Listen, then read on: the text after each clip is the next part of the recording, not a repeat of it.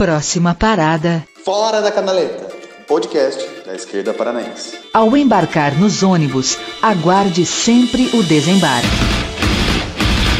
Bem-vindos ouvintes e companheiros do Fora da Canaleta. O meu nome é Gustavo e estou sempre aqui com meu companheiro Juliano. Saudações, companheiros da esquerda paranaense brasileira e mundial. E vamos para o episódio de hoje, em defesa do antifascismo, do nascimento do fascismo, a luta contra o Bolsonaro. Bom, gente, como a gente já tinha dado um, um leve spoiler no último episódio de Juventude, é, a gente já estava querendo falar de fascismo e antifascismo há um tempo, né? E com toda essa, essa efervescência política, com todas as movimentações que a gente está tendo nas manifestações brasileiras, é, no Levante Negro, né? Principalmente o Levante Negro da Juventude nos Estados Unidos, a gente achou por bem que agora era o momento já de abordar esse tema, né? Não é um tema fácil, né? É um tema que tem uns zibilhões de faces, é um tema que demanda várias questões anteriores a isso, né? Então a gente vai tentar dar uma desenvolvida e a partir disso responder algumas perguntas essenciais para o nosso momento atual, né? Então, o que é de fascismo? Qual que é a função dele na nossa tática, na nossa estratégia? Se a gente se denomina antifascista e como usar isso, né, no momento atual da conjuntura? Como combater ele? Se a gente tem que combater ele, né? Então, se o governo Bolsonaro é um governo fascista, quais são as características fascistas deles e do que a gente está enfrentando? Tudo isso a gente vai tentar debater vão aparecer momentos que não vão ter respostas corretas para isso, né? Mas sim respostas dialéticas para isso. Eu acho que é isso que a gente vai tentar buscar durante o episódio. Para começar, não tem como falar sobre antifascismo, fascismo, etc. e tal, sem fazer uma avaliação histórica sobre o processo. Então vamos começar sobre década de 20 e 30. Mas o que diferencia a nossa análise das análises mainstreams que a gente costuma ver é que a nossa análise é uma análise marxista, a nossa análise é uma análise de classe.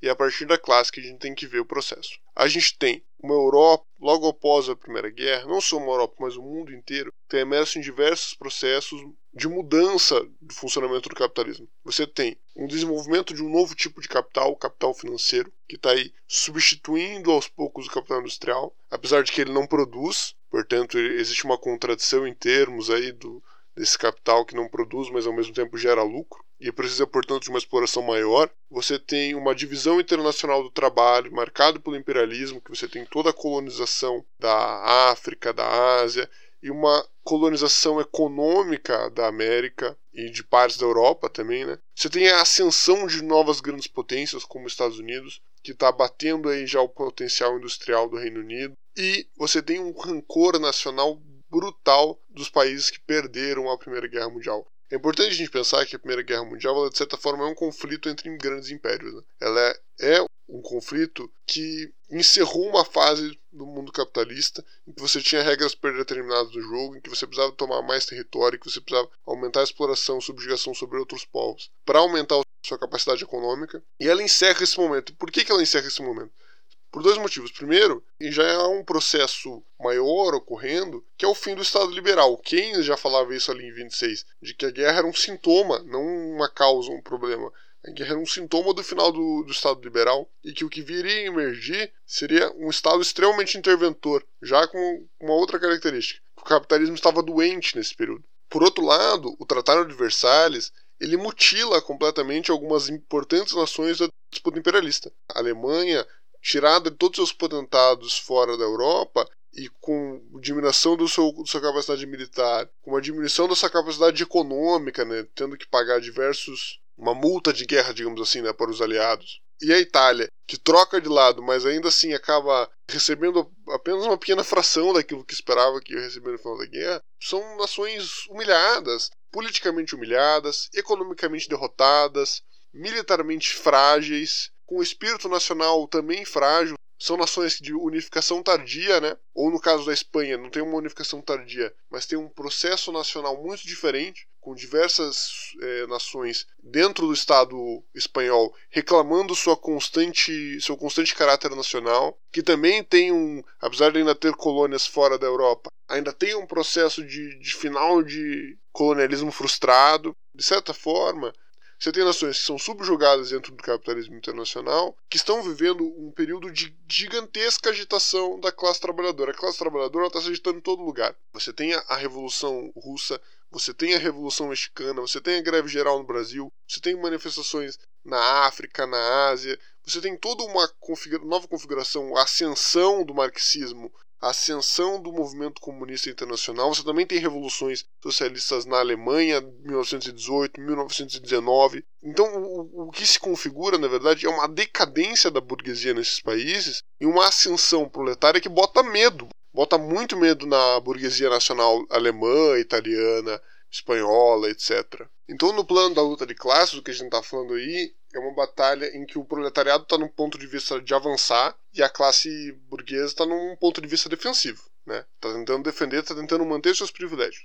E entre essas duas, você tem toda uma nova configuração que já está se dando nessa, nesse novo tipo de Estado, que é um Estado extremamente interventor, que é uma, uma classe média, uma classe mediana, composta aí pela pequena burguesia e também por setores da, da burocracia estatal, por setores do militarismo, que tem como seu interesse material o processo revolucionário. Como já diria Marx e Engels lá no Manifesto do Partido Comunista, esse, esses setores da sociedade vão necessariamente passar por um processo de proletarização. Então eles precisam também da revolução para manter sua própria condição econômica e social. Porém, enquanto essa proletarização ainda não acontece, essa galera está vivendo um processo que é extremamente estressante, extremamente traumático. Não à toa, a galera que vai ser o, os cabeças do processo fascista vão ser desajustados, loucos, artistas fracassados, porque são exatamente pessoas são humilhadas politicamente, né? A única coisa que elas têm para se, se abraçar é, é a nação e a nação foi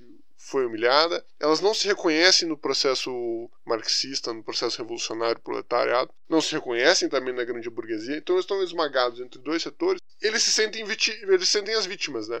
Eles vão dizer assim: os maiores explorados de toda essa questão somos nós, nós não temos uma defesa. É desse caldo que se alimenta o fascismo.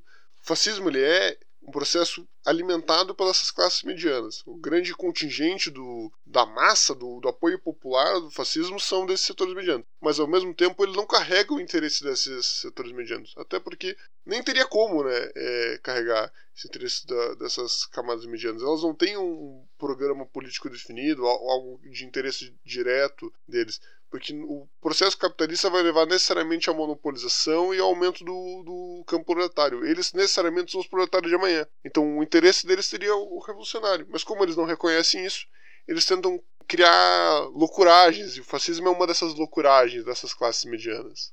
É, e ao mesmo tempo que a gente tem essa, esse avanço dos movimentos operários, né, Ju? Uma das características, por exemplo, Leandro Konder, que é um cara que a gente vai usar aí nos próximos, nos próximos minutos aí para dar uma guiada no que a gente está falando, coloca o quanto, apesar de ser um momento de proletarização e de avanço dos movimentos, ele também é um momento de desorganização desse proletariado, né? A gente tem aí na década de 20, na década de 30, o racha do partido do Partido Social Democrata Alemão. A gente tem o começo dos espúrios na União Soviética, a burocratização da Terceira Internacional, o movimento sindical, que antes era tão organizado na Alemanha, né? Ele também explode, gerando frentes diferentes, inclusive é uma coisa que é, dificulta o processo da Frente Única de Fascista depois, né? Quando ele vai rolar. Então, ao mesmo tempo que é um momento histórico claro de, de possibilidade de movimentos proletariados, é, é um momento que ele gera uma grande dissolução dos, dos organismos que eram mais centralizados e conseguir uma mobilização maior unitária, né?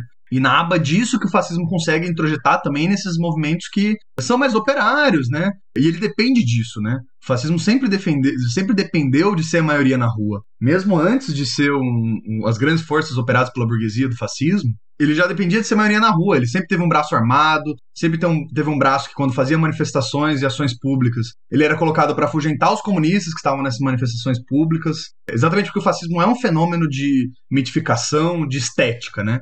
Mas calma lá, você está dando uma, uma acelerada aí no passo. Vamos, vamos voltar um pouquinho vamos falar lá do surgimento teórico do fascismo com o Mussolini, porque antes do fascismo ter gente na rua, ter os camisas negras, os camisas marrons, a SA e o que quer que seja, o fascismo era um bando de gente é, sem perspectiva de vida, sem dinheiro, que veio a constituir talvez o maior movimento do século XX, talvez o movimento mais significativo do século XX, né? Como é que a gente pode explicar? De onde surgiu essa loucuragem? Como é que tudo começou lá com Mussolini? Eu acho que entender como o movimento fascista passou de um movimento de um bando de maluco que se armava para tentar dar um golpe numa cervejaria em Munique, como Hitler fez em 23, para um dos maiores movimentos populares e ligados à burguesia, com apoio de capital, é, do século XX é exatamente entender essa passagem uh, do da década de 20 e o início da década de 30, né?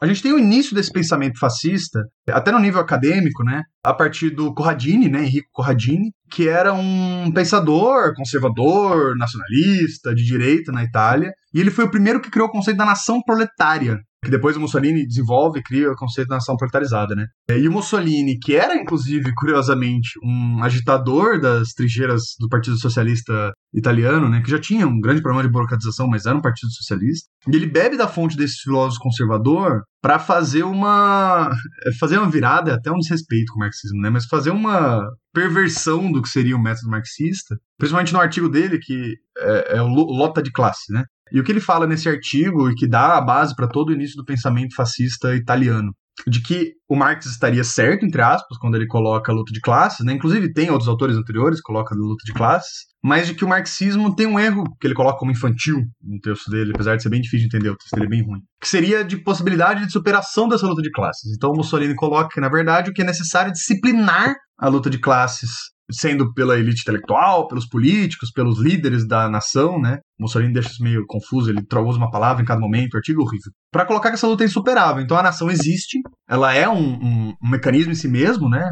Inclusive é assim que eles atacavam os socialistas, colocando que eles queriam dividir a nação. E que não seria necessário acabar com essa luta de classes interna, mas sim estruturar ela de uma forma que ela fosse disciplinada e trabalhasse para a própria nação. Mas também é interessante a gente pontuar essa questão de como está imerso na, nessa relação da divisão internacional do trabalho que eu tinha dito. O como a burguesia nacional dos países que perderam, ou no caso da Itália, que ganharam uma vitória mutilada né, na Primeira Guerra Mundial, como essa burguesia nacional precisava de um instrumento para arrefecer a luta interna, ou seja, descer o cacete no proletariado, e ao mesmo tempo fazer um desenvolvimento econômico que fizesse eles alcançarem o o capital internacional, né? Então eles viviam, na época deles, um problema muito similar ao que a gente vive hoje, né? Quando a gente fala, especialmente a galera do PDT, né? Uma galera do, do PCdoB fala, né? Tipo, a gente precisa desenvolver o capital nacional, o capitalismo nacional contra o capitalismo internacional, porque nós somos uma nação explorada, nós nós precisamos garantir a soberania nacional. Esse discurso era o mesmo discurso que boa parte do, dos marxistas fazia naquela época dentro da Itália, da Alemanha, etc. E o movimento fascista ele pega essa, essa linha argumentativa e distorce ela para dizer assim: ah, então nós não só não somos inimigos do capitalismo nacional, como nós somos amigos do capitalismo nacional. Nós, nós somos a, a galera que fica entre o, capitalismo, os capitalistas e o proletariado e fazemos essa intermediação, essa disciplinação, né? E a partir dessa ideia de nação única, Ju, que aí chega no conceito principal de que o fascismo se utiliza para desenvolver a sua noção de totalidade, né? que é o da nação proletarizada. Como é que funciona isso? Basicamente, o fascismo, o movimento fascista, né, colocava que exatamente por essa falta de uma contradição interna de classe, né? Mais do que isso, que essa separação estaria certa e, e, a gente faria parte desse único que seria a nação, você eleva de uma forma artificial, né, a classe proletária na mesma importância do que seria a burguesia, então todos estaríamos ali convivendo nessa grande nação pela nação italiana, e, na verdade, essa contradição de classe acaba, na verdade, sendo a própria nação italiana, sendo quem é explorado pelas outras nações, que seriam as nações imperialistas, né, as nações com maior capital é, para investir nos outros, que seria, na verdade, basicamente Inglaterra e França naquele momento. O fascismo, no primeiro momento, nem coloca tanto os Estados Unidos, isso é uma formulação mais posterior. Então, ele mitifica a ideia de povo, coloca isso dentro de uma nação italiana é, e joga essa nação como uma nação proletariada, uma nação proletarizada. Então, você, é, isso é muito louco, essa inversão. Isso que você colocou é muito curioso, Ju, porque você, por exemplo, colocar como proletariado contra os burgueses italianos, você na verdade estaria sendo alguém, entre aspas, sem consciência de classe. Teria sendo alguém que está traindo a classe da nação italiana. É, é, assim que os marxistas eram atacados, eram colocados como segregacionistas de uma classe que está sendo atacada pelos outros países, pelas outras nações, né? É curioso, a gente historicamente não consegue, quando a gente fala que o, o fascismo ele era um movimento anti-operário, anti-liberal, a galera tem uma certa dificuldade às vezes de entender isso. Mas exatamente nesse processo que ele dizia que os socialistas e os liberais eram igualmente traidores da, da nação, né? O, um porque subjugava a nação perante uma doutrina estrangeira, né, que é o caso dos liberais, e os, os outros porque com as suas greves, suas manifestações, sua luta constante por mais direitos, estaria atraindo a nação, boicotando a nação que poderia estar alcançando grandes coisas e tudo mais. E esse fenômeno ideológico do que era o fascismo, né, ele era uma coisa muito nova tanto para a esquerda quanto para a direita, para entender o que estava se desenvolvendo, né? É uma coisa que a gente observa nas formulações da direita é de que, por uma questão essencial do que é a direita, né? Como um fenômeno pragmático, como um fenômeno que gera contradições em si a partir do momento que você coloca uma ideologia um pouco mais é, mais formulada, exatamente pela volatilidade de como eles entendem a conjuntura, né? É, é muito raro a gente ver, por exemplo, grandes dirigentes do, dos movimentos de direita, os movimentos conservadores, os movimentos reacionários, serem formuladores de política. E isso é uma coisa que o fascismo dá uma superada, né? A gente tem é, esses grandes líderes como Mussolini, como Hitler, que eram colocados como pessoas comuns, como pessoas do povo, né? Uh, inclusive na parte estética, é, mas também na, na, sua composição social mesmo, né? Como grandes formuladores de política que conseguiam falar a língua do povo a ponto de se introjetarem nesses movimentos populares disputarem o movimento proletariado com os comunistas, né? Ainda mais nesse momento, como a gente falou antes, de desorganização, de dificuldade de articulação internacional dos trabalhadores. Então, basicamente, o que a gente está falando até agora é que nós temos aí uma, uma camada social que não é uma camada do proletariado, é uma camada da, da pequena burguesia, né? E de setores burocráticos, militarizados, que não tem um projeto político próprio, que no momento de decadência da burguesia se alçam a uma possibilidade de poder, e como apresentam um projeto radicalmente antiproletário, a burguesia vê neles um instrumento para manter o seu projeto, ainda que com concessões. Né? A burguesia tem, tem, sempre teve essa qualidade. Né? Eu adoro, adoro, uns trechos que o Trotsky coloca, às vezes, que ele equipara, apesar dele não cair na, na armadilha do social-fascismo, que a gente já vai comentar sobre, que ele fala sobre o, a social-democracia e o fascismo serem dois lados da mesma moeda. Né? Os dois são movimentos da, da pequena burguesia, que são, na verdade, manutenções do sistema burguês, mas com concessões. Né? Que o que a burguesia faz, tanto na construção do welfare state quanto na construção do Estado fascista, é a, é a mesma coisa, né? Ela entende que ela não tem a capacidade de colocar todo o seu, seu projeto, não tem capacidade de fazer a governança total da sociedade, então ela usa de um, de um intermediário, de um instrumento para arrefecer a luta da classe trabalhadora. Né? A diferença é que, de um lado, ela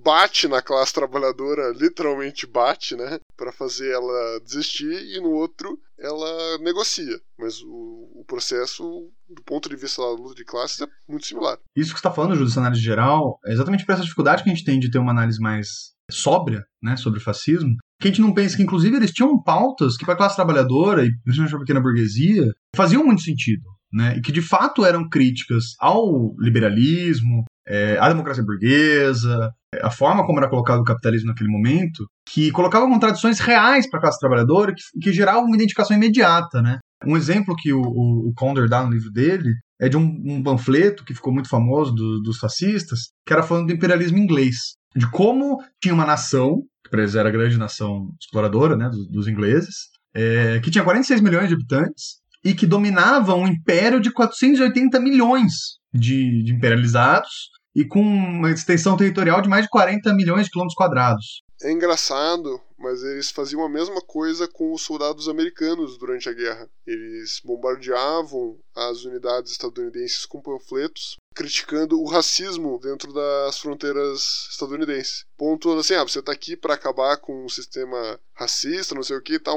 Quando você voltar para casa, eu, como prisioneiro de guerra, vou ser melhor tratado do que você. Isso é muito louco, né, cara? Qualquer proletariado, qualquer soldado que lê isso vai olhar e falar: caralho, eles meio que estão certos, né? Tipo, é foda, mas assim.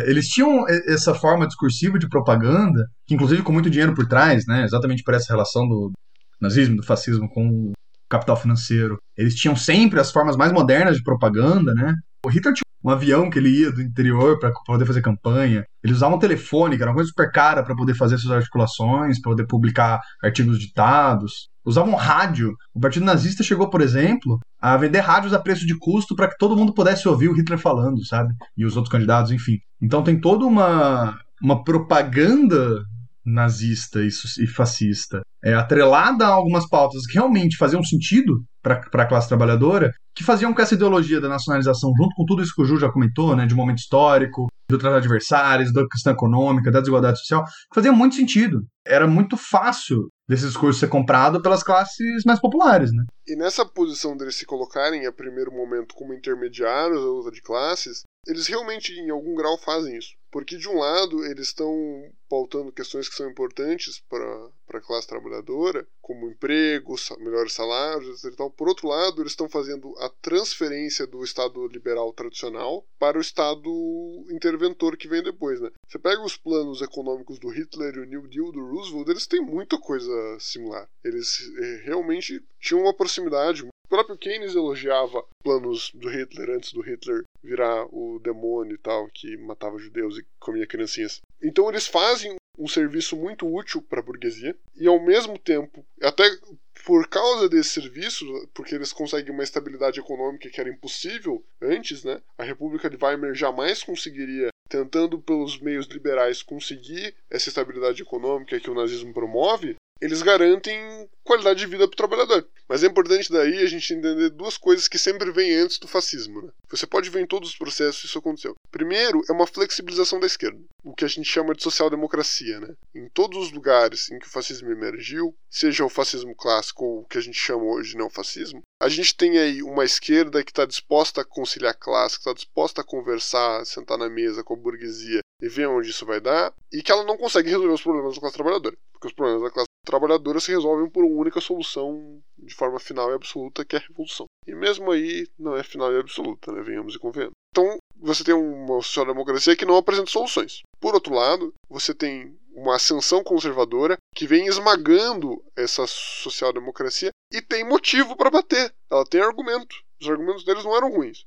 Assim como os argumentos da galera que veio criticar o PT em 2013 não era ruim. Eles estavam dizendo: o PT é corrupto, o PT não, não entrega o que cumpre, o PT não está gerando renda, o PT não está gerando emprego. Naquele momento, o PT não estava. Naturalmente, o processo neoliberal que o PT entrou ia levar a esse processo. Não dá para a gente comparar ipsis literis, mas em em algum grau, é muito similar ao processo que o SPD tinha na Alemanha. Né? Então, você primeiro dá o, o argumento, dá a munição para eles baterem, e quando eles, eles, eles, começam a bater, tem uma escalada autoritária aí, que é o que a gente está vivendo hoje, né? que vai dando ascenso a esse movimento fascista. Isso que o Ju está falando não significa que a social-democracia e o fascismo, ou qualquer outro setor que esteja defendendo a democracia burguesa, seja a mesma coisa que o fascismo. Né? A gente teve, por exemplo, um momento muito contraditório do Partido Comunista é, Alemão, que, a partir de uma tese stalinista, né, do Terceiro Internacional, colocaram que qualquer setor que defendesse a democracia burguesa, que na visão deles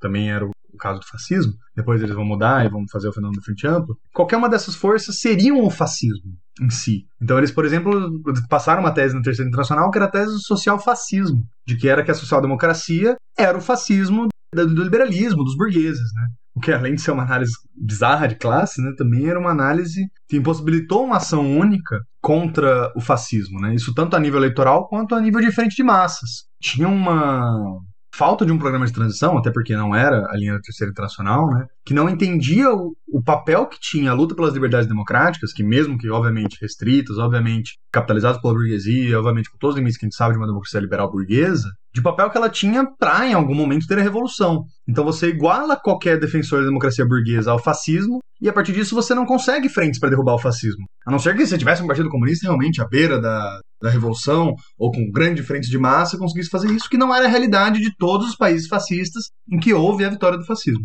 O cenário que a gente geralmente se baseia para fazer as análises do antifascismo é muito o cenário alemão, né? O cenário italiano, você tem uma ascensão extremamente rápida do Mussolini, você tem diversas manifestações, inclusive cartas antifascistas. Né? Os primeiros antifascistas são de fato os italianos, mas é uma ascensão muito rápida e é uma ascensão que não tem um um backlash tão, tão rápido também, né? Pensando bem, Mussolini chega ali no poder na década de 20, ele vai ser derrubado de fato só em 45, né? Então você tem um grande período do fascismo que permite que as pessoas meio que se acostumem com ele, né? Muito diferente do fascismo alemão, que é muito mais estudado e tem toda a questão em volta do nazismo que é um prato cheio para os historiadores, né? A gente geralmente baseia nossas análises sobre o antifascismo dentro do cenário alemão. E no cenário alemão, então você tem aí, você tem os setores conservadores tradicionais, que tomam o poder na década de 30, né?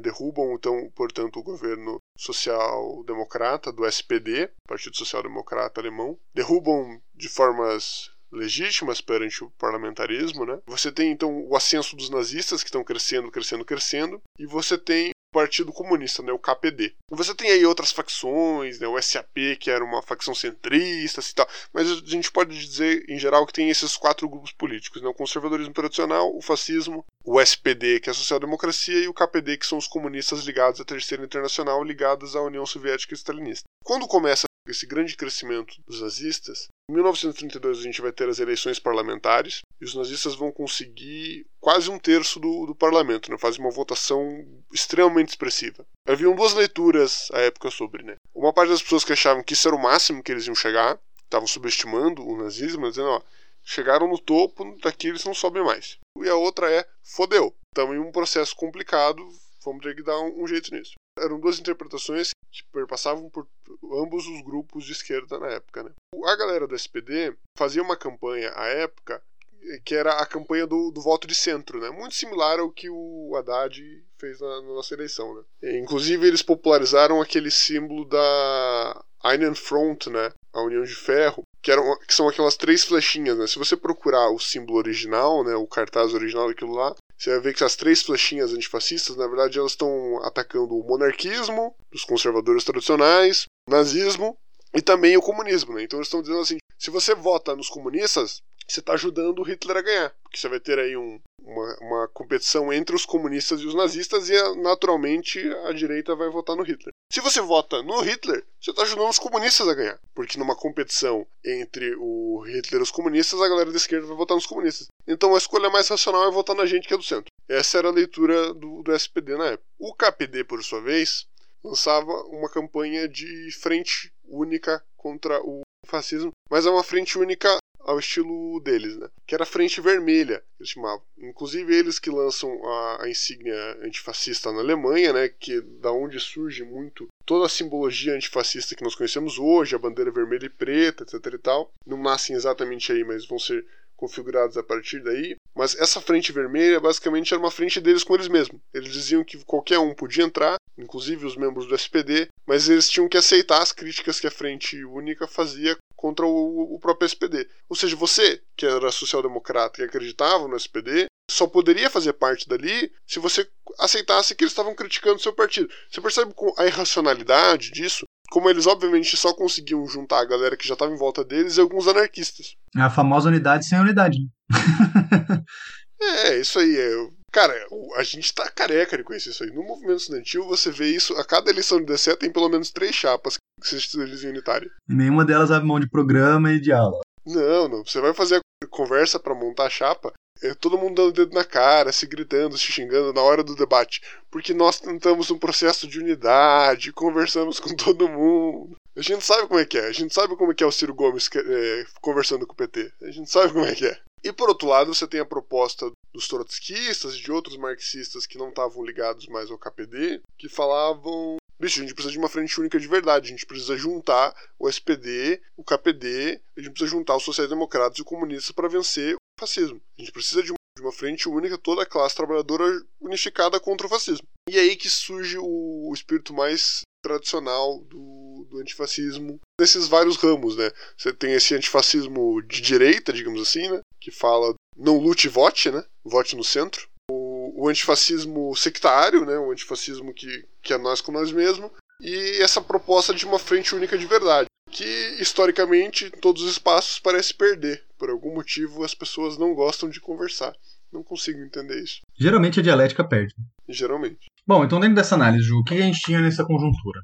o que acabou acontecendo de verdade, né? Com os sociais-democratas igualando os comunistas e os nazistas, dos comunistas da terceira internacional não conseguindo fazer unidade, enquanto isso os trotskistas, marxistas revolucionários comendo por fora. O que rola é, de fato, a vitória eleitoral, apoiada principalmente pelos setores da pequena burguesia, mas também por setores da classe trabalhadora, né, apesar de não uma maioria, aos interesses nazistas, né? E desde esse momento, me parece já mostrar o, o grande problema do que é o momento antifascista, né? Que exatamente ele ser um momento. O que é, ao mesmo tempo, a força e o problema, né? Que é ele ser extremamente heterodoxo, mas não de uma forma dialética, né? Não que você coloque as diferenças, contrapõe e gera uma tática, uma estratégia única, mas sim que gera descentralismo, gera mil táticas acontecendo ao mesmo tempo e mil estratégias ao mesmo tempo, e com isso uma dificuldade de uma ação que de fato conseguisse ser antifascista. Né? Eu acho que isso é um problema histórico que a gente tem desde o início. Assim, eu acho que é isso que a gente tem que entender quando a gente faz uma análise histórica do antifascismo, de qual é o problema desde o início do nascimento dele, para a gente tentar no futuro e hoje em dia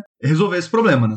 Inclusive, num período posterior, já durante a guerra, a maior crítica que o pessoal faz aos grupos de resistência, aos partidianos italianos, por exemplo, é, o principal questionamento sobre se eles de fato fizeram ou não fizeram diferença na guerra é o fato de eles serem desorganizados, de serem um bando de grupelho, cada um lutando por si, todos eles unificados perante uma casa geral que é vencer os fascistas, mas sem uma organização, uma estratégia geral inteligente, né?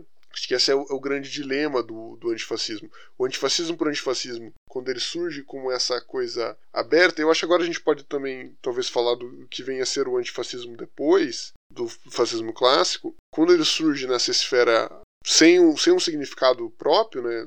Ah, nós somos todos antifascistas, somos 70%, estamos todos juntos. É que ele se torna, no fundo, no fundo ele não, não organiza ninguém, né? Ele basicamente junta várias pessoas para cada uma do seu jeito lutar contra o fascismo. E cada pessoa do seu jeito lutando contra o fascismo a gente perde. Historicamente a gente perdeu. A gente perdeu contra o nazismo na Alemanha, a gente perdeu contra o fascismo na Itália. Algum momento que a gente conseguiu mais unidade foi no processo espanhol, que houve o processo de guerra civil, mas também uma unidade muito frágil. Quem já, já leu George Orwell, né, ele fala em alguns momentos de como ele foi lutar na guerra civil e viu algumas barbaridades né, do, dos próprio, do próprio exército republicano diversas vezes atacando o exército republicano, de como alguns setores se odiavam tanto que eram, eram mais inimigos do que aliados, né? Muitas vezes os, os, comunistas e os anarquistas se encontravam em campo e matavam uns aos outros, os, os stalinistas matavam os trotskistas e vice-versa. Então, como esse processo de unidade perante o fascismo nunca foi real. Mas depois já do, do fascismo ascender o poder, se instituir, criar tudo um sistema, a gente tem diversos debates na Terceira Internacional, então na Internacional da União Soviética, do, do Stalinismo, discutindo como a melhor forma de se vencer o fascismo. Em um primeiro momento, inclusive, a gente vê uma certa confusão da União Soviética que é, é bem expressa no Pacto Ribbentrop-Molotov. Tudo bem que haviam várias razões estratégicas para ele acontecer, é, do plano de vista geopolítico internacional. Não estou também aqui passando pano por Stalin dizendo que o que ele fez foi certo, estou dizendo que faz sentido. Havia uma, um raciocínio lógico que permite você alcançar o porquê o Pacto Ribbentrop-Molotov foi necessário. Mas havia um debate gigante na Terceira Internacional sobre o assunto, que vai chegar ao sétimo congresso dessa Terceira Internacional, sétimo congresso do Comintern, em que vai vencer uma postura de frente ampla. E daí nós temos aí um outro caminho. Então nós tínhamos a, a primeira proposta da Frente Vermelha, que é a união da gente com nós mesmos, a Frente Única, que é vamos juntar toda a classe trabalhadora, e daí a partir desse congresso, a linha da, da Terceira Internacional passa a ser a Frente Ampla. Vamos unir nós comunistas, inclusive com setores da burguesia que sejam dispostos a competir contra o nazifascismo para lutar contra ele. E, inclusive, os setores trotskistas foram extremamente contrários a essa linha. Né? O Konder vai dizer que pelo Trotsky ser extremamente fechado na sua concepção sobre classes, né? Eu acho que tem mais a ver com uma dificuldade dos dois campos em concordar com qualquer coisa. Mas independente disso, passa então a ver essa terceira proposta, né? A proposta da Frente Ampla, que inclusive é a proposta que dá justificativa para a criação do campo dos aliados, né? No momento em que a União Soviética se junta com Reino Unido, França e Estados Unidos, o que eles estão fazendo é a aplicação a nível internacional da Frente Ampla, né? Estão dizendo, nós podemos nos juntar com a burguesia para derrotar o fascismo, isso é permitido. E essas leituras sobre a Frente Vermelha, a Frente Única ou a Frente Ampla continuam perpassando as nossas leituras organizacionais, nossas leituras de conjuntura,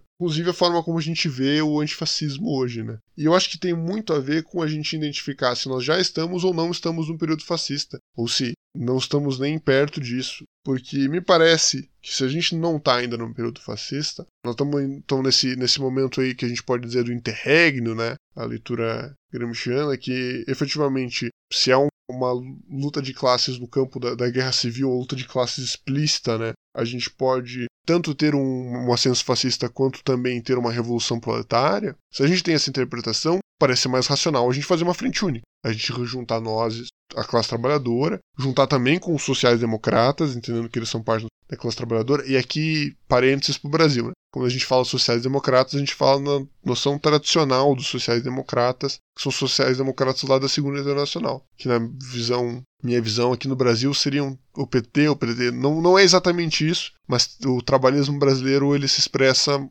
como uma social-democracia europeia, né? E não o PSDB. Para mim, o PSDB já é um setor da burguesia. Apesar de ter o nome social-democrata, não é social-democrata. A minha avaliação particular, pelo menos, é essa, né? Que se nós estamos, então, nesse período de, de disputa ainda sobre o que vai ser, o que não vai ser, a frente única faz mais sentido. Mas a partir do momento que a gente já está vivendo o período fascista, podem me chamar de covarde ou o que for por isso, eu já tenho uma interpretação mais alinhada à noção da Terceira Internacional de, de frente ampla mesmo. Eu acho que nós, a partir do momento que nós temos o fascismo colocado e já completamente instalado nas fases do poder, nossos meios de resistência são, estão em risco direto, né? Então, estamos falando muito agora de violência policial, né? Claro que durante os governos petistas, por exemplo, a violência policial existia, o povo, preto pobre estava morrendo o tempo todo. Mas quando a gente estava no governo petista, a gente tinha alguma possibilidade de pelo menos gritar contra isso. A, a, possibilidade fascista é não ter nem sequer a possibilidade de gritar sobre isso. Então a gente não tem nem como lutar para resistir.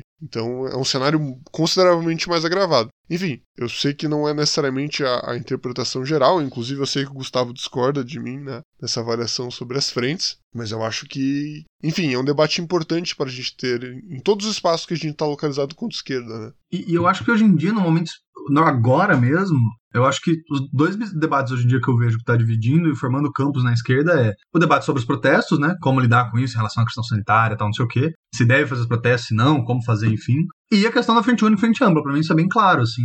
E eu acho que, apesar de discordar, eu realmente eu tenho um entendimento de que nunca se deve fazer uma frente ampla, nunca, em, nenhum, em nenhuma situação. Eu não acho que tem nada de covarde isso, eu acho que é apenas um entendimento diferente sobre, uma, sobre como lidar com relação de forças, assim. Apesar de, de. E eu acho legal de destacar isso, né, Ju? Porque, assim, apesar de a gente ter leituras muito parecidas sobre muitas coisas, a gente tem alguma discordância sobre algumas coisas mais pontuais.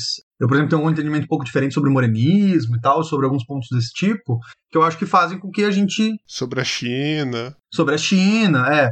Alguns pontos desses que eu acho que, é, mesmo com discordâncias pontuais, quando a gente chega em situações muito extremas, e principalmente em momentos que está rolando o que tá a gente tá no momento histórico que está acontecendo, acaba tendo algumas divergências. Eu acho que o nosso papel, inclusive, é de ser dialético sobre isso, né? É de entender por que as pessoas defendem frente ampla, de qual a vantagem delas, de como fazer. Hoje em dia, por exemplo, a gente tem um PT defendendo abertamente, apesar de não ter soltado linhas teóricas sobre isso, de, por exemplo, de fazer live, aparecer publicamente com DEM, com PSDB. É basicamente aceitar que tá numa tática já de frente ampla. Mas ao mesmo tempo que eles falam que ainda não tá no fascismo. Então, assim, entender até para pegar a contradição de outros movimentos de esquerda, eu acho que é muito importante. Eu acho que é exatamente a tarefa que a gente está no momento, sabe?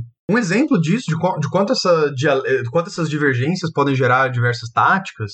A gente teve, por exemplo, no Brasil, tem um, um momento histórico que é muito lembrado, né, principalmente pelos movimentos antifascistas, mas por toda a esquerda, que é a Revoada das Galinhas Verdes, né, foi um momento que os integralistas, né, que é uma expressão fascista é, brasileira, apesar de alguns autores não considerarem uma expressão fascista, entender que é um movimento com outras bases, tal, mas enfim, muito próximo, pelo menos com conclusões muito próximas, né, e com alinhamento internacional. Eles usavam roupas verde oliva, por isso revoada das galinhas verdes, e eles tinham armado uma grande movimentação popular, de rua tal, para propagar, o, propagar o integralismo. Ia ter também um momento de filiação, porque na época eles estavam querendo fundar o partido tal, seria a IB, né, Ação Integralista Brasileira. E é formada a partir de vários movimentos sindicalistas, de movimentos anarquistas, de, de partidos de esquerda. A FUA, que era a Frente Única Antifascista, que era basicamente um movimento de agregação da classe trabalhadora para conseguir fazer ações diretas de combate ao integralismo, especialmente primeiro momento, mas também ao fascismo internacional. Por que é tão curioso, né, isso a, a partir da história? Com o passar do tempo, a FUA é desfeita e ela racha principalmente em dois movimentos.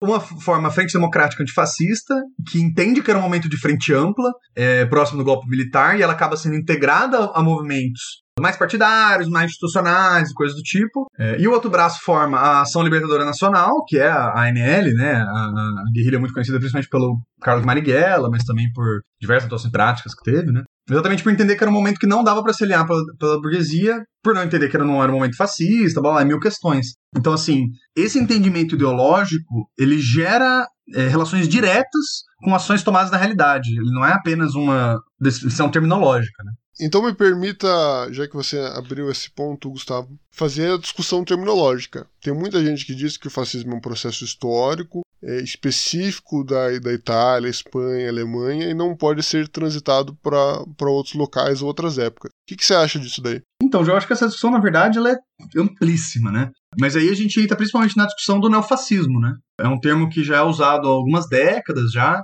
mas ele é um termo que eu também sei que a gente, a gente tem um pouco de divergência sobre isso, né? Ele me parece que é um tema que ele não tem muito preenchimento de sentido nele mesmo, então ele acaba sendo, na verdade, um termo mais generalista para a gente aplicar em movimentos, governos, figuras públicas, coisas do tipo, que tem uma proximidade muito grande com o programa fascista, mesmo que com divergências que vão ocorrer por um momento histórico diferente. Então, me parece que essa contradição dá para ser evitada sobre o momento histórico, sabe? Da gente pegar as características principais, entender as bases do pensamento fascistas e aplicar eles para momentos históricos diferentes. Na verdade, deixa eu corrigir, Gustavo. Eu acho que a gente não tem divergência nesse ponto, não. Eu também acho que é um, é um termo muito banalizado, muito muito esvaziado no seu sentido, né? Inclusive, a gente tinha um debate alguns anos atrás sobre utilizar ou não o fascista para classificar as pessoas que estavam, enfim, que defendiam o Temer, ou coisa assim e tal. Porque se dizia, não, a gente ficar repetindo que você é fascista, você é fascista, você é fascista, tá banalizando o termo. Eventualmente a gente vai precisar desse termo e, eu acho que talvez o momento chegou agora, né? E talvez ele explique muito isso. Eu concordo com você de que o fascismo não é um processo ali fechado e tal. Até porque se fosse, não teria razão de ser. Tipo assim, fazendo um, pequeno pulo aqui em filosofia da, da linguagem e da, da ciência, conceitos existem para serem utilizados. Conceitos são basicamente palavras que nós, enquanto sociedade, chegamos e consensuamos. Ah, tal coisa significa tal coisa. A palavra cadeira significa esses vários objetos que você pode sentar, que são completamente diferentes entre si, mas que por algum motivo nós chamamos todos eles de cadeira. E a mesma coisa acontece com o fascismo. Se você quer dizer, ah, o fascismo é um processo histórico que aconteceu lá, tudo bem, então me arranje um outro nome que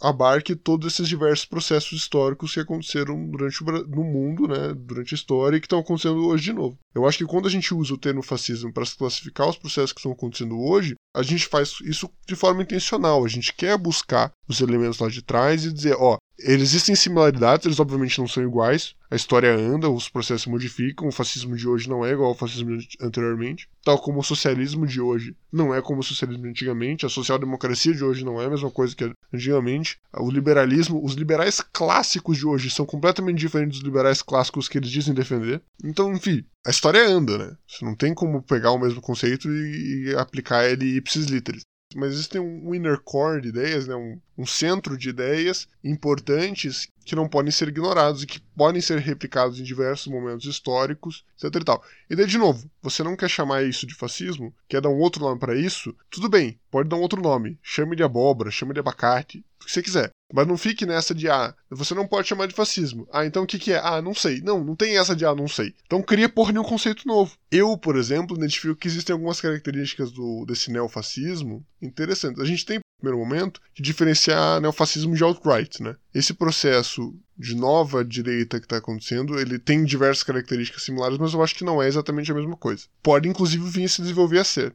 Mas a gente tem aí uma, uma nova direita que se define por nações de nacionalismo, chauvinismo, que tem todo um aparato tecnológico envolto a Cambridge Analytica, o Steve Bannon, está se, se consolidando, e que eu não acho que é necessariamente o neofascismo. Acho que o neofascismo envolve alguns elementos mais. Envolve esse elemento, esse mito de nação e essa compreensão de não só de, de ser parte da direita, mas de, de querer regular a própria luta de classes que o, não existe em todo o, esse processo de alt-right. O Boris Johnson, por exemplo, lá na, no Reino Unido, eu acho que é, um, é, uma situação interessante, porque apesar dele ter se colocado numa postura de defesa dos trabalhadores do norte da Inglaterra, ter se colocado nessa postura chauvinista de ah, Reino Unido primeiro, né, Brexit, não sei o que lá, ele não se coloca numa postura de pai dos trabalhadores e, de defesa do, do, do, do do, populi, do popular contra, o, contra a elite, né? Ele não, não se faz esse processo. Que o Trump e o Bolsonaro fazem demais, né? Não que ele não, não fale mal do establishment, etc e tal, mas ele não coloca o establishment como toda a elite econômica do mundo, etc e tal. o que o Bolsonaro e o, o Trump fazem demais. Né, falando de um. Inclusive, usam de novo a retórica marxista distorcida, como fazia o Mussolini lá atrás, colocando que o problema é o capital internacional, que o problema são os chineses, que o, o não só os chineses, né, mas o empresariado chinês. Então eles vão fazer esse, esse processo exploratório. Mas daí, eu acho que eu acho que esse neofascismo ele passa por alguns processos completamente diferentes. Que, por exemplo, a questão do neoliberalismo, né? processos econômicos do Mussolini, do Hitler, eram de, um novo, de uma reconcepção do Estado, de um Estado extremamente intervencionista, para colocar mais Estado na economia. O processo do Bolsonaro do Trump é de tirar o Estado da economia, é menos Estado, é mais privatização. Os dois estão alinhados ao capital ao grande capital, especialmente ao capital nacional, mas não só, né? Tanto o fascismo clássico como esse neofascismo, mas de formas completamente diferentes, porque são processos do capitalismo diferentes, né? É, você vinha um momento de transição do, do, Estado liberal para um Estado intervencionista, e hoje você tem o contrário, uma transição do Estado intervencionista de volta para um novo Estado liberal, né? Entenda como quiser. E eu acho que esse é só um do, do, das diversas diferenças. Tem toda essa questão tecnológica que dá para colocar. Então, se você vai dizer neofascismo é igual ao fascismo, eu vou dizer que não. Agora, você vai dizer neofascismo e fascismo têm similaridades que a gente pode dizer que eles fazem parte da mesma família e devem ser tratados por nós revolucionários da mesma forma, eu acho que sim. É, e sobre essa reflexão da alt-right, já para dar um gancho, a gente tem, na verdade, hoje em dia na alt-right uma variedade de neofascismos também, né? Vale a pena o destaque, especialmente de um, por causa do, dos levantes que a gente está tendo nos Estados Unidos, mas também porque me parece que é o que, de uma forma mais fechada ideologicamente, mais institucionalizada, está conseguindo um processo maior de expansão hoje em dia no mundo, que são os supremacistas brancos, né? A gente precisa entender que os supremacistas brancos já não é, não é algo tão atual mais, ele, ele nasce nos Estados Unidos, na África do Sul, e dentro de algumas comunidades é, na Europa, já logo depois do, da Segunda Guerra Mundial, do final da Segunda Guerra Mundial, né? Mas especificamente nos Estados Unidos, ele já encontra ideologias racistas já muito desenvolvidas nos Estados Unidos, né? E ele encontra o momento político dos Estados Unidos, a luta por direitos raciais e os racistas colocavam como uma guerra racial, né? Já em primeiro momento. Já logo depois da Segunda Guerra Mundial, já com as ideias fascistas sendo numa diáspora mundial, né? Então ela encontra um terreno muito fértil para prosperar, né? Uh, ali nos Estados Unidos, principalmente que era um momento de grande ascensão dos partidos negros nos Estados Unidos, é, da luta pelo civil rights e, e, várias outras questões históricas, né? E o que seria a supremacismo branco? Então ele bebe dessa ideia de mitificação de um povo, de mitificação da nação, de nação proletarizada, que essa nação proletarizada seria oprimida e seria é, espoliada por outras nações que não a sua, né? Só que ela faz uma inversão que é muito importante para entender fenômenos como, por exemplo, o Vitor Orbán. Eu acho que o Trump, apesar de eu concordar que ele tem um. ele tem muitas características fascistas bem claras, eu acho que ele também tem um supremacismo branco, que a gente tem que entender, que é de que essa nação, em vez de ser baseada em uma nacionalidade, seria baseada na branquitude. Então você tira todas as, as diferenças que tem internamente dentro da branquitude, então eleva um nível de mitificação de povo, que seria o povo branco, a nação branca, cria todo um artefato, todo um, uma historinha de como os brancos estariam sendo atacados pelas outras nações, então por todos os não brancos, né? Então pelos negros, é, pelas etnias árabes, pelas etnias, todas as etnias africanas em geral, né? Pelos asiáticos, inclusive, pelos indígenas, por todos os espoliadores do que o povo branco teria conquistado, no caso dos Estados Unidos, mas também expandindo no mundo inteiro, né? Então, por exemplo, os Estados Unidos colocam que eles fizeram a expansão pro oeste, eles conseguiram achar ouro, eles que fizeram as agricultura, todo o que os Estados Unidos teria conquistado economicamente seriam sido feito pelos brancos. Então, por exemplo, medidas de assistência social, acabar com, com todas as, as medidas que diferenciavam negros e brancos no, nas leis americanas. Seria uma forma de espoliar o que os, a nação branca teria conquistado. É, e inclusive por isso, na minha visão, é, a gente não chegou a conversar muito sobre isso, Ju, que o supremacismo branco consegue ter essa força internacional tão fácil, tão natural, é, gera uma identificação automática e de que não tem contradição entre as nações, porque todas seriam a nação branca que está se defendendo dessas outras nações não brancas que estariam espoliando as vitórias do, do povo branco, a sua superioridade, coisas do tipo. É, boto fé. Enquanto o fascismo ele é estritamente nacional, né, esses processos de supremacia branca eles conseguem abarcar o internacional, né. Só para fechar esse pensamento, tem uma fala do Humberto Eco que ele fala uma coisa bem interessante, que é sobre famílias de pensamento ou famílias de de grupos políticos. Ele vai falar o seguinte, né? Existem quatro grupos, né? O primeiro defende ABC, o segundo defende BCD, o terceiro defende CDE e o quarto defende DEF. Se você olhar bem, o grupo 4 e o grupo 1 não tem absolutamente nada em comum um com o outro. Um defende ABC e o outro defende D e F, são completamente diferentes. Mas a partir do momento que você coloca o grupo 2 e o 3 dentro da equação, você consegue criar uma família de, de grupos políticos, uma tradição, né? Você vê que um descende do outro, né? Eles têm uma continuidade. Eu acho que isso é importante para a gente fechar esse pensamento sobre a utilização ou não do fascismo como categoria teórica hoje em dia. O neofascismo ele pode ser bem diferente do fascismo, bem diferente, mas ele tem uma continuidade histórica que não pode ser ignorada. Então, por mais que você não vai lidar com o neofascismo da mesma forma que você vai lidar com o fascismo ipsis litteris, a gente tem que observar o que, que é, o que são esses pontos comuns e como que a gente pode beber da experiência dos, dos marxistas de outros tempos sobre isso. Terminou a questão. Mas agora a pergunta que não quer calar, então, Gustavo. Afinal de contas, a gente está vivendo numa conjuntura fascista? Uh, a resposta rápida seria não sei. Analisando tudo que a gente está pegando, né? Fazendo uma análise mais responsável possível. A gente claramente tem indicativos de que, a nível mundial, existe uma articulação da alt-right que bebe do neofascismo e do supremacismo branco. Eu acho que claramente existe uma institucionalização de partidos como o da Le Pen, como do Vitor Orbán, como o, o, a própria ala do republicanismo que está rolando nos Estados Unidos, a tentativa da Aliança pelo Brasil que deu errado do, do Bolsonaro, mas outros grupos, né, é, aliados a alguns setores é, evangélicos, aos 300, a setor internacional, que são sim grupos fascistas. São grupos que almejam o fascismo. Tem um programa fascista. Mas se a gente já está no momento fascista, me parece difícil de analisar. Me parece que já tem alguns pezinhos lá, sabe? Pode ser que esses pezinhos sejam mais pezinhos do que a gente saiba. Pode ser que esses pezinhos já sejam num nível que a gente está inevitavelmente caminhando para o fascismo e que seja algo que a gente já vai lidar dessa forma e não com a possibilidade de, de evitar. Eu acho que qualquer uma dessas respostas seriam meio irresponsáveis, sabe? Mas com certeza tem movimentos e atores fascistas na conjuntura, principalmente no Brasil, mas em outros lugares do mundo também. Fiz essa, essa pergunta armadilha, digamos assim. A gente até tinha comentado antes de gravar o episódio, como acho que seria. É tão difícil a gente responder essa pergunta como seria para um alemão responder ela em 34, né? Tipo assim, tá, o Hitler chegou no poder. E aí, a gente tá ou não tá vivendo fascismo? Cara, não sei, bicho. Não sei se o Hitler vai estar no poder amanhã, tá ligado? Vivo muito isso com o Bolsonaro. Afinal de contas, o que, que vai se desenvolver o Bolsonaro? Vai se desenvolver no fascismo real oficial, com doutrinação, liderança e tal? Ele vai tomar um impeachment? Isso vai abrir espaço para direita liberal? Vai abrir espaço para gente? Sei lá, vai rolar uma insurreição popular e a gente vai tomar o poder? Até isso eu não tô mais descartando. Antigamente eu achava que isso era, era ser muito otimista, hoje em dia eu já tô mas eu acho que tem um outro.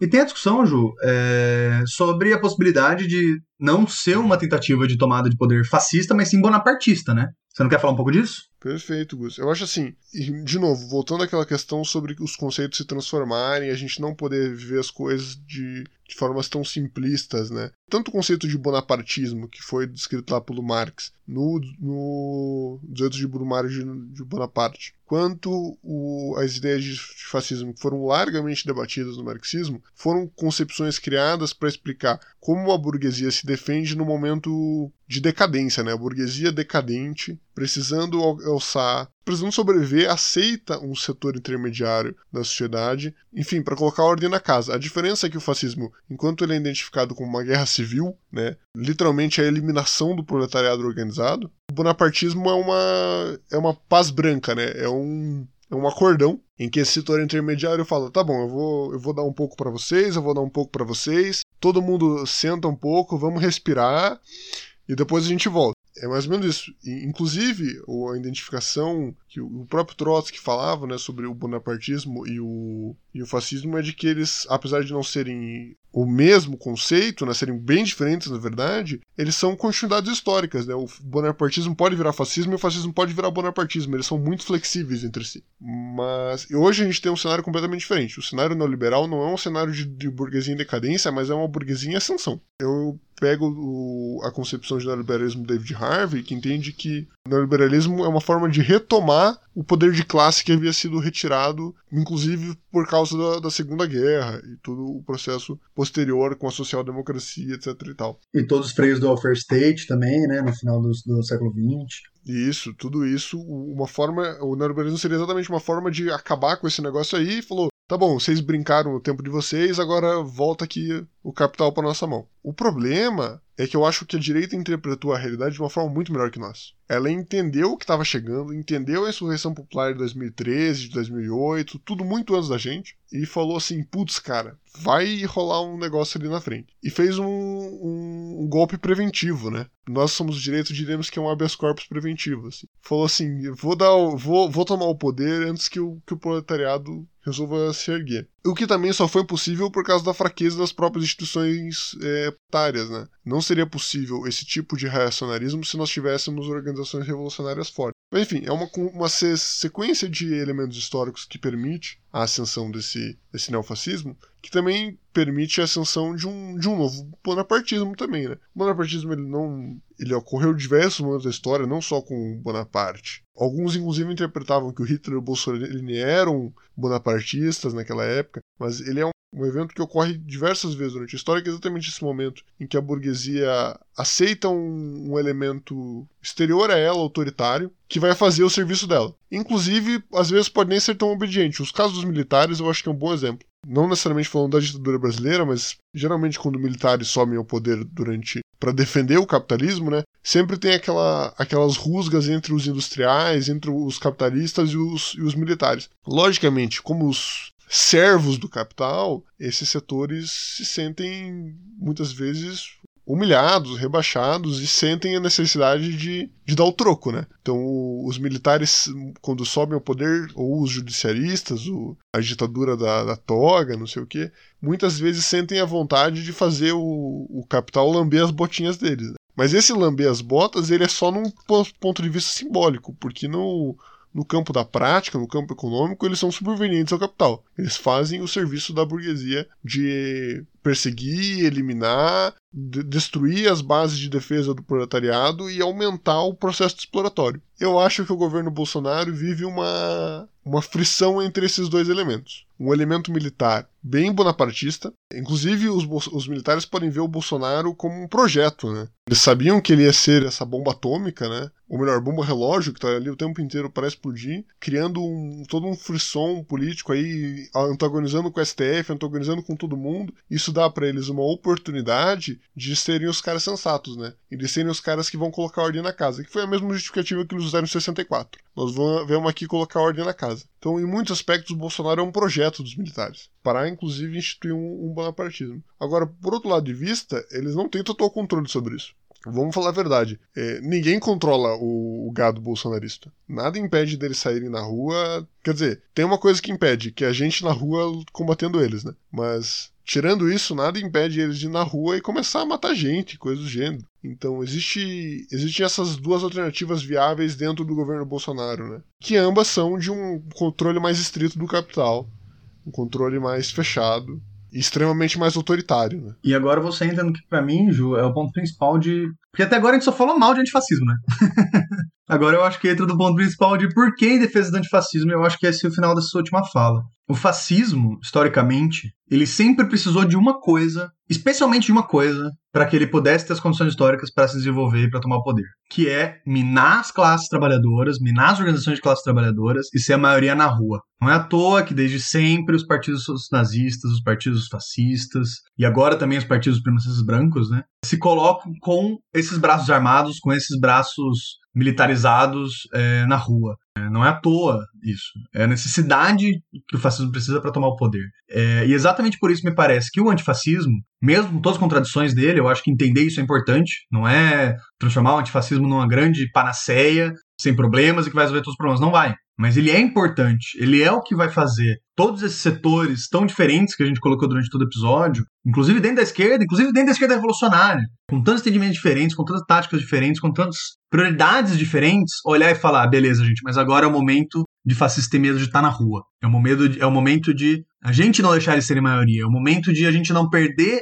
as nossas estruturas, o mínimo que a gente tem hoje em dia de estrutura de classe. Defender nossos sindicatos, defender os movimentos sociais, defender nossos partidos, defender o movimento estudantil. Então, isso que a gente precisa agora. O que a gente não pode é a gente ter dia após dia de movimentações dos 300 em Brasília, da galera de camiseta verde e amarelo no, na Paulista, da galera ocupando a Santos Andrade com camiseta verde e amarela e com faixa do Olavo, e a gente em casa e trabalhador tendo que todo dia pegar ônibus cada vez mais lotado com linha cortada, seu lazer tirado sem ter que parar de trabalhar, se correndo risco todo dia, empregada doméstica trabalhando e o filho de empregada doméstica é, morrendo. É isso que a gente tem que entender quando a gente está defendendo o antifascismo. Não é, inclusive, defender o que poderia ser uma ideologia antifascista, né? Porque durante muito tempo, durante todas essas décadas, teve um certo preenchimento de sentido do antifascismo, por exemplo, se aproxima muito do anarquismo, né? Pode ser muito criticado, inclusive é muito criticado pelos partidos socialistas. Mas a tática que está sendo colocada, enraizamento popular que está tendo no setor antifascista, cara, quando foi a última vez que a gente viu torcida organizada indo pra rua e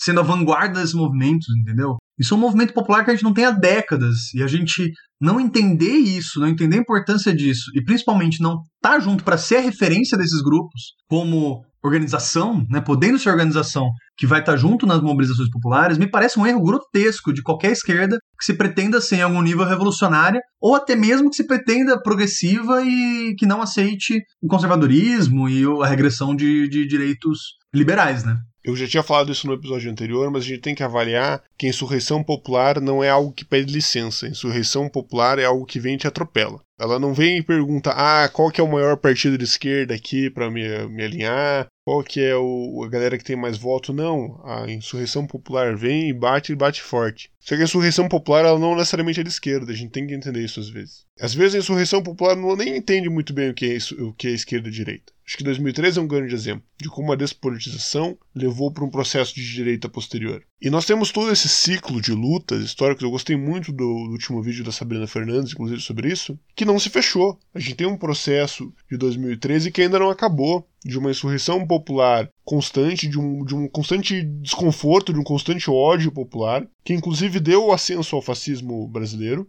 a esse neofascismo brasileiro, mas que ainda está aí. E está aí também no, no nesse antifascismo que está surgindo agora. Se a gente não for acompanhar esse antifascismo, das duas, uma. Ou ele morre na casca e vira outra coisa, inclusive pode vir, vir a ser algo pior, algo à direita, né? E daí essa insurreição popular vai sim dar a força e a legitimação que um governo fascista precisa. A gente já não vai ter mais dúvida se é ou não é fascista, a gente vai ter certeza. Mas também para a gente não ser é, completamente desqualificado e atropelando o processo, e a solução não, não uma coisa de direita liberal, enfim, uma coisa também nova, pode ser. Acho que a grande parte do, dos grupos, das organizações, estavam fazendo esse debate nos últimos dias, iam não ir para as ruas. Eu acho que o debate tem que ser esse. Quem não for para a rua vai ser atropelado pelo processo. Assim como o PT foi atropelado em 2013, ele vai ser atropelado hoje de novo. Sabe? A, a, a insurreição popular vai, vai parecer um caminhãozinho daqueles de desenho animado, sabe? Que passa uma vez, aí passa de novo de ré, passa de novo. Acho que a gente não, não pode deixar passar essa oportunidade. A gente tem que entender: ah, existe um processo de despolitização, existe um problema. É um problema as pessoas é, colocarem no seu filtro lá de Facebook a bandeirinha vermelha e preta sem entender o que significa. Claro que é um problema. Mas não é um problema que você vai resolver da noite por dia ou resolver com um textão no Facebook bravo dizendo: ah, você não pode usar as bandeirinhas porque são as minhas bandeirinhas.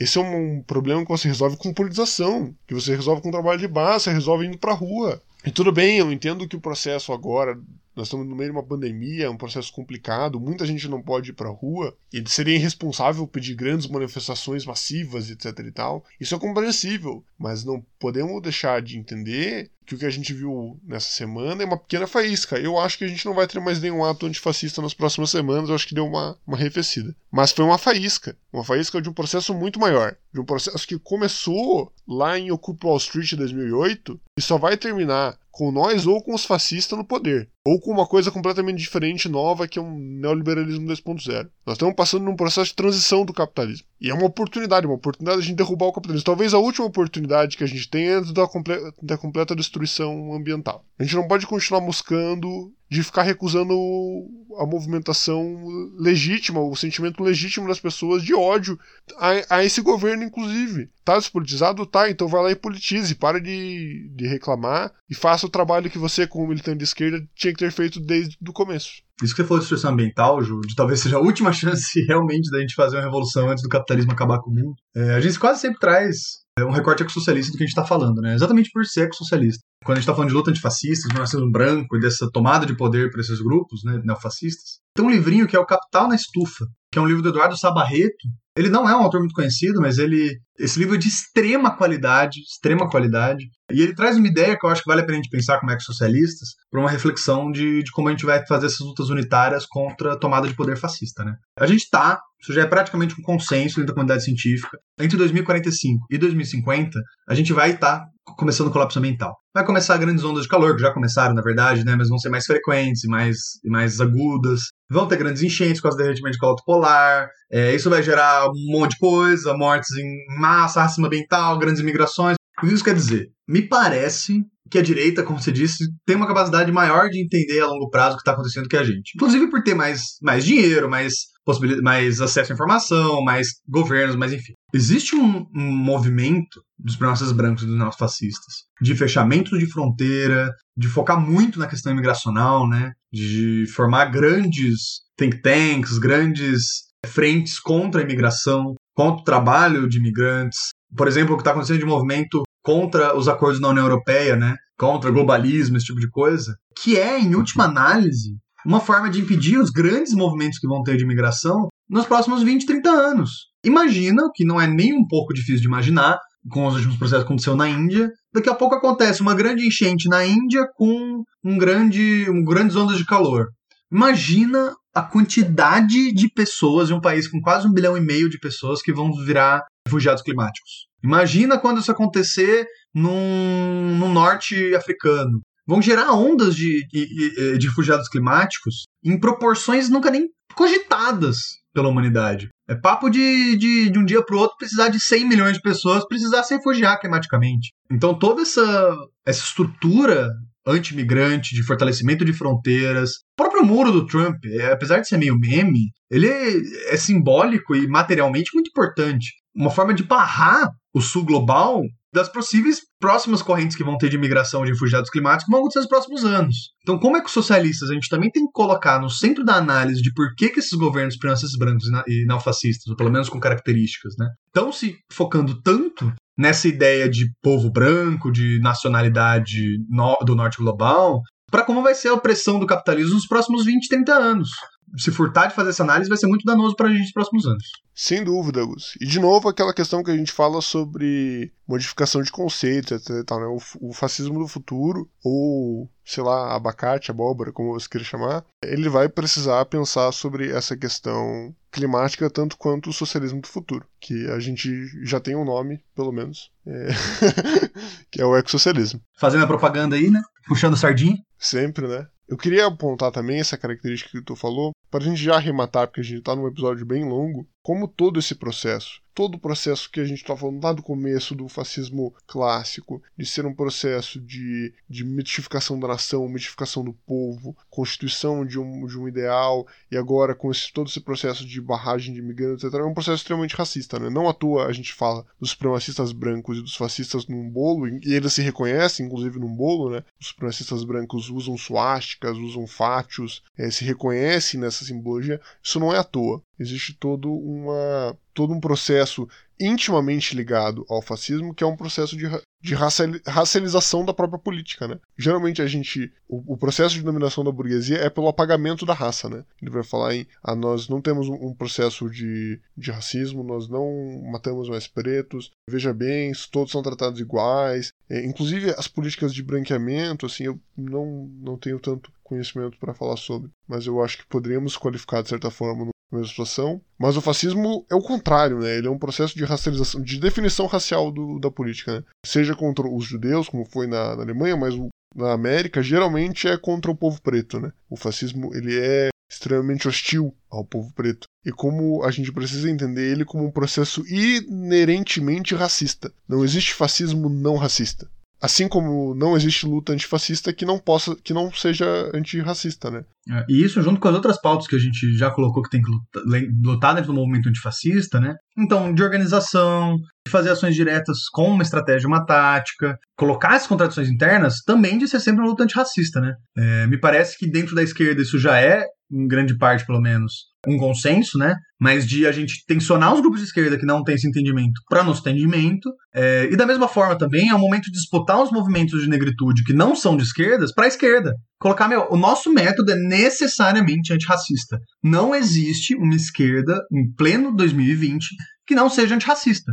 Não deveria existir, pelo menos, né? Com um método minimamente decente. O método deveria levar, de qualquer forma lógica e racional pensada, a essa conclusão, né? O que não significa. Eu acho, inclusive, que a galera reclama muito entre um apagamento da pauta antirracista pela pauta antifascista, e tem um, um que legítimo nessa, nessa reclamação, que é o fato de que tem muito playboy de condomínio que não sabe o que é antifascismo, não sabe o que é antirracismo, nunca se preocupou com isso aí, mas agora tá, tá incomodado com, com Bolsonaro, que usa dessa insígnia antifascista como um apagamento da, da pauta antirracial, né? Eu acho que não deveria ser, mas por, por todo esse processo de despolitização, como a gente já falou, ele acaba acontecendo também. Então, concluindo tudo isso que a gente falou, Ju, o antifascismo é sim um movimento e uma tática importantíssima para a luta contra o fascismo. Não está, obviamente, isento de críticas, pelo contrário. Eu acho que o papel de uma esquerda que se diz dialética, se diz interseccional, se diz evolucionária, é exatamente colocar as contradições, né?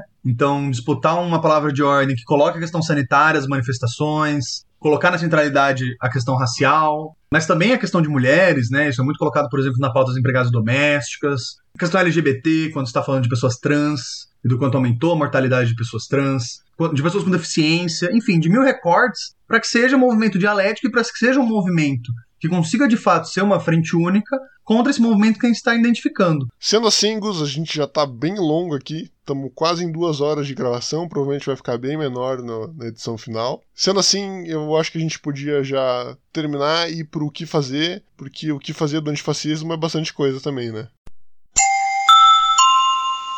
Bom, gente, o que fazer?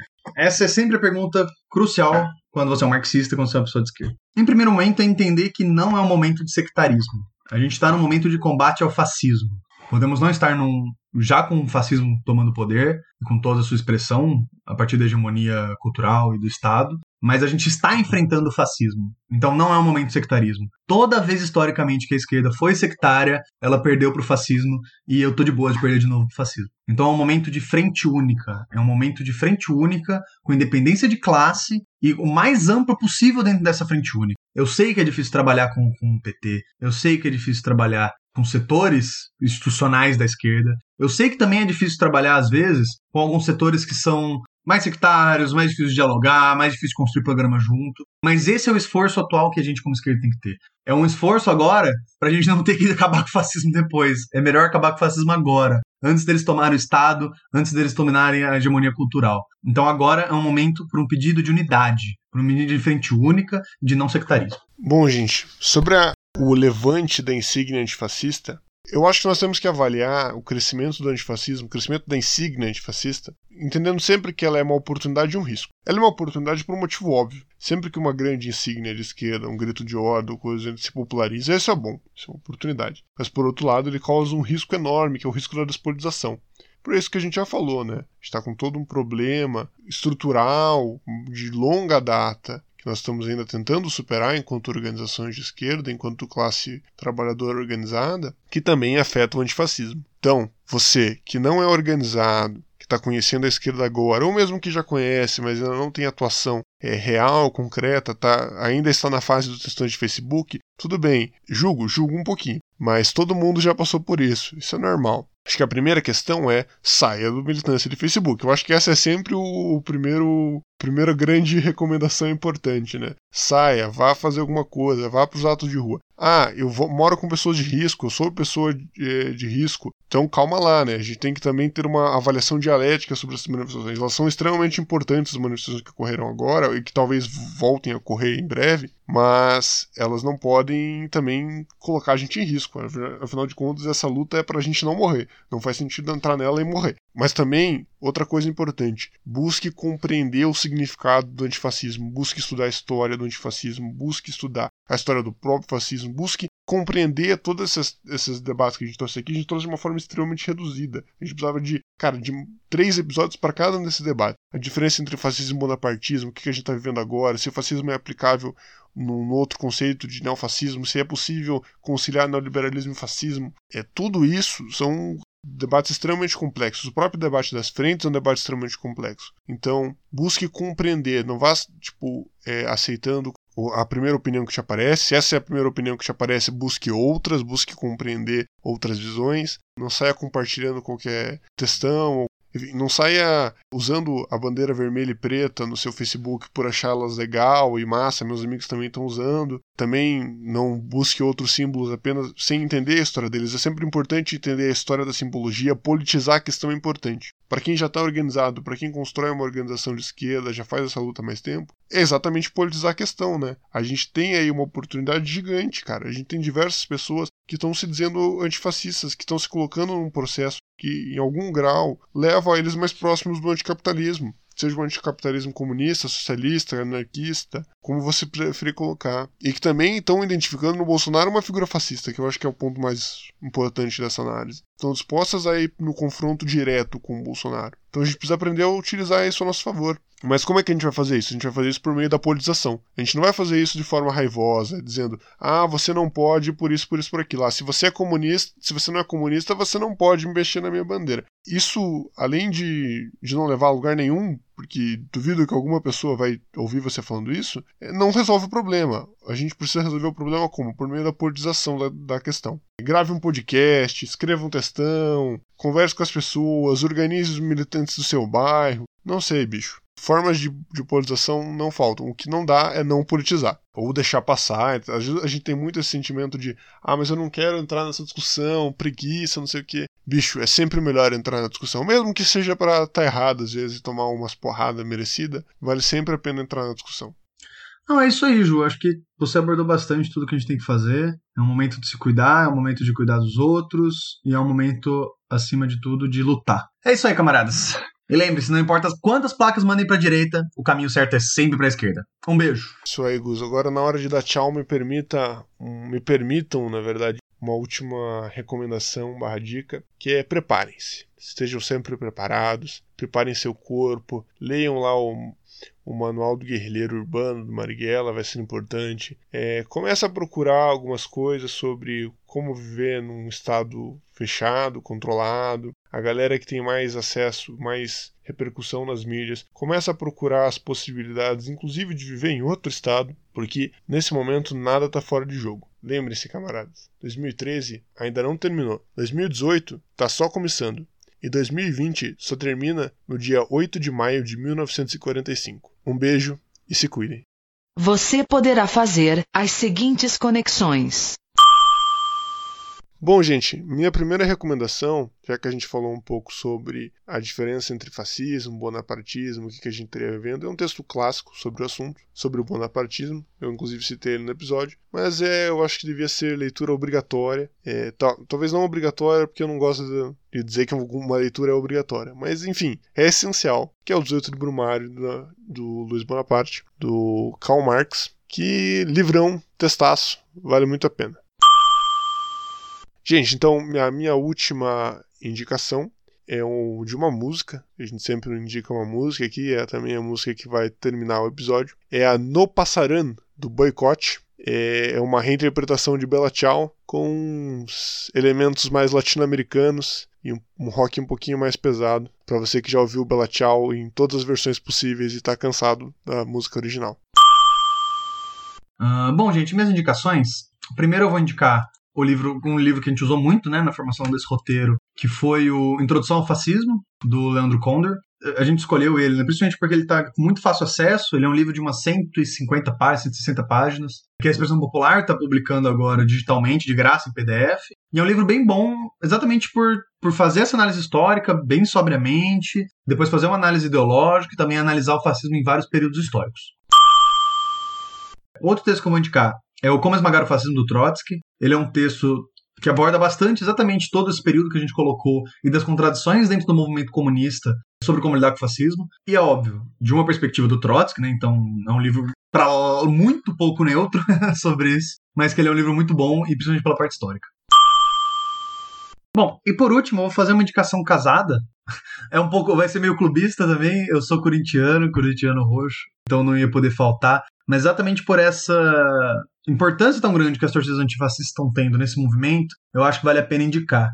Um é o documentário Democracia Corintiana, que é um documentário produzido pelo próprio Corinthians, tem no YouTube. E que apesar de não abordar todos os aspectos que eu acho legal de abordar, tem alguns artigos acadêmicos que vão abordar de forma melhor, ele dá uma boa ideia geral do que foi o movimento democracia corintiana e porque, principalmente depois da ditadura militar, todas as torcidas do Corinthians têm essa pegada é, social e popular, né? Não de esquerda, mas social e popular. E também, na mesma pegada dessa indicação, eu vou indicar um livro em quadrinhos do Ziraldo, que é o Todo Poderoso Timão em Quadrinhos, que é um livro que, particularmente, eu, eu vou indicar porque foi um livro muito importante para mim na infância, que é um livro que aborda em histórias e quadrinhos de uma forma muito fácil toda a história do Corinthians, né? Desde a sua formação por operários, sindicalizados, anarquistas e socialistas, toda a sua história social até chegar na ditadura, a luta do Corinthians contra a ditadura. É... E eu acho que, principalmente se você tem filhos e filhas, eu acho que é muito legal de, de dar esse livro para ela poder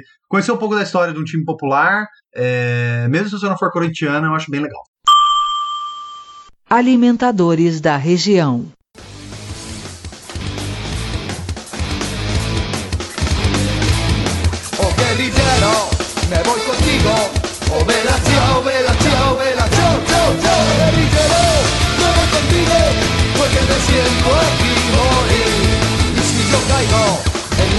via.